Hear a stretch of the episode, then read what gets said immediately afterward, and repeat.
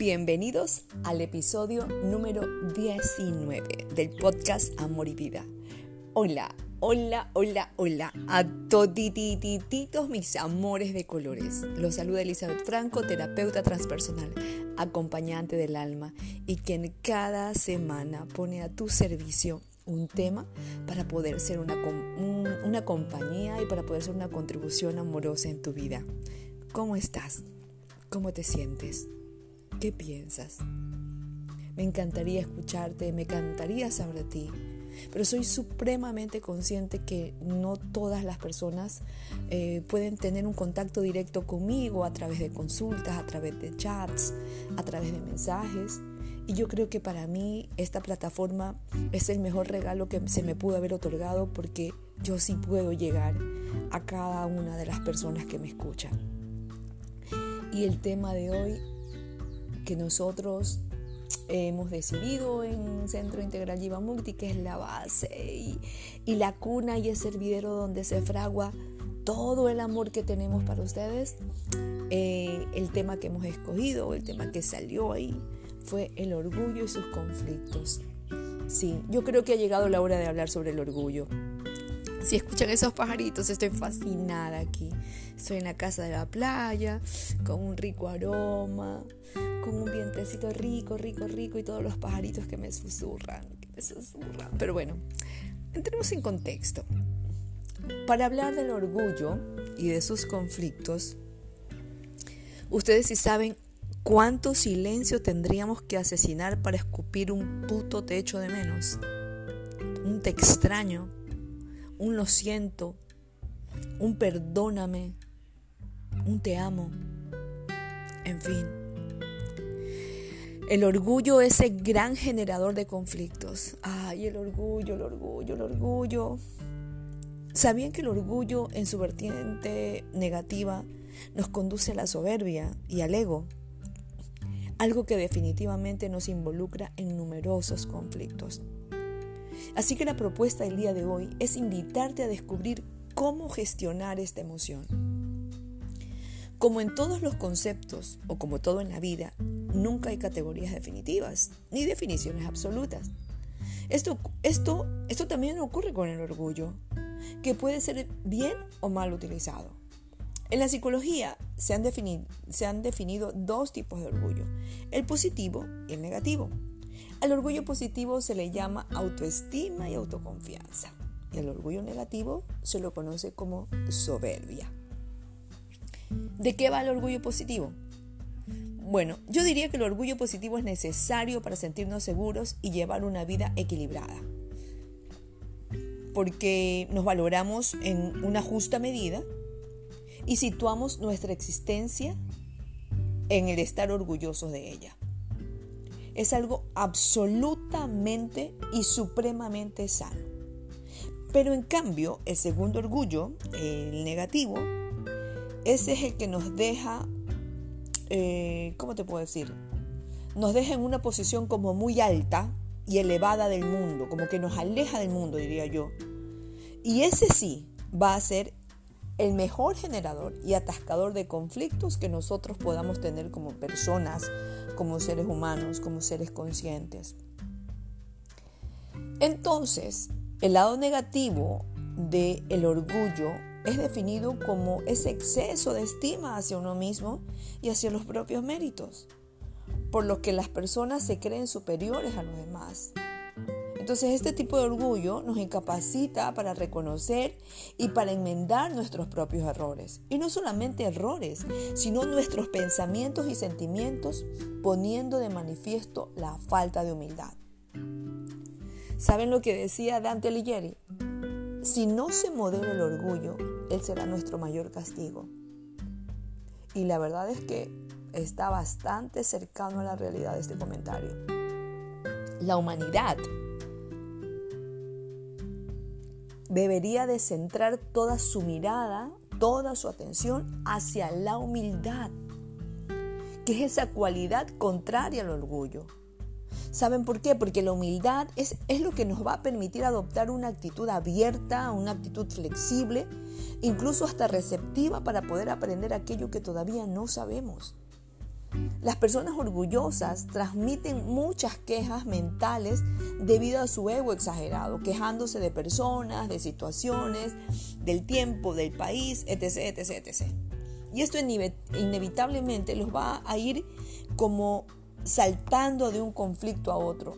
Y, no solamente con las personas, un conflicto interno que miren que es de, de, de padre y madre, o sea, terrible.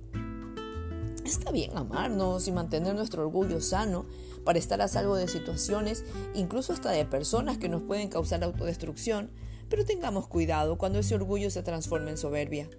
Esa soberbia que nos lleva a sentirnos superiores cada vez que nos comparamos con alguien. ¿Saben por qué? Porque pone de manifiesto un complejo de inferioridad que quizás haya estado soterrado, porque de ahí es donde surge la prepotencia la arrogancia con la que tratamos de demostrar que siempre tenemos la razón. También empleamos la vanidad haciendo ostentación de nuestros méritos, de nuestras virtudes, de nuestros logros. Entonces, eso, eso nos aleja realmente y nos hace seres distantes y arrogantes.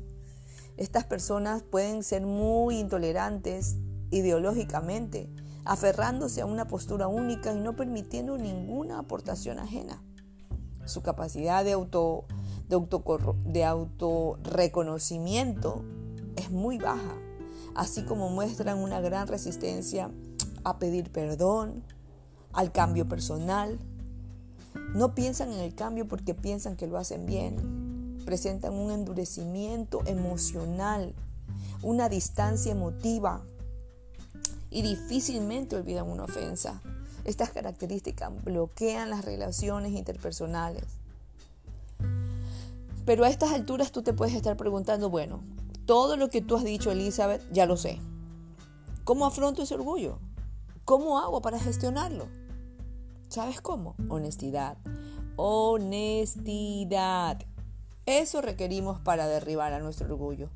La honestidad puede resultar muy dolorosa al principio, pero a mediano plazo es muy liberadora. ¿Sabes por qué? Porque nos permite afrontar la verdad acerca de quiénes somos y de cómo nos relacionamos con nuestro mundo interior. Y así es como iniciamos el camino que nos conduce hacia ese bienestar emocional que tanto queremos. Cultivar esta virtud tiene una serie de efectos terapéuticos. En primer lugar, en primer lugar va a disminuir el miedo a conocernos y afrontar nuestro lado más oscuro. También nos va a incapacitar para seguir llevando eh, esa máscara con la que con la que queremos agradar a los demás y queremos ser aceptados por nuestro entorno social y laboral. Y a su vez, esta cualidad nos impide seguir también ocultando debajo de la alfombra nuestros conflictos emocionales. La honestidad, señoras, señores, todos los que me escuchan, nos da fortaleza para cuestionarnos, identificando la falsedad y las mentiras que nos amenazan como tentaciones desde nuestro interior. En la medida que la honestidad se va a ir integrando en nuestro ser, nuestro orgullo se irá desvaneciendo, al no tener que representar papeles con el fin de dar la imagen de alguien que no somos. La honestidad es el primer capítulo en el libro de la sabiduría. Eso dijo Thomas Jefferson. ¿Y saben qué le añadiría yo? Que la honestidad nos permitirá cortar las distancias que existen entre la mente y el corazón, acercándonos sutilmente hacia la esencia de nuestro ser, donde todos somos amor. Y desde ahí podemos funcionar y relacionarnos. Créanme que eso evitaría no solo conflictos, sino pérdidas innecesarias de la gente que queremos y que nos quiere querer. Porque como dije al principio, ¿cuántos te echo de menos ¿Cuántos te extraño? ¿Cuántos lo siento? ¿Cuántos perdóname? ¿Cuántos te amo? Se quedan engatillados en la garganta por un estúpido orgullo. ¿A cuánta gente que nos quiere querer simplemente la pasamos de largo? Por un orgullo, por no querer reconocer emociones, por no querer reconocer sentimientos, por no querer reconocer que en nuestro corazón resonó el amor. Y por ahí vamos. Por ahí vamos. Hay que ser humildes para reconocer no solamente mis errores, no solamente donde me equivoqué, donde la cagué. Hay que ser humildes para reconocer la grandeza de mi corazón y todo el amor que yo puedo ofrecer y que también puedo recibir y me puedo permitir.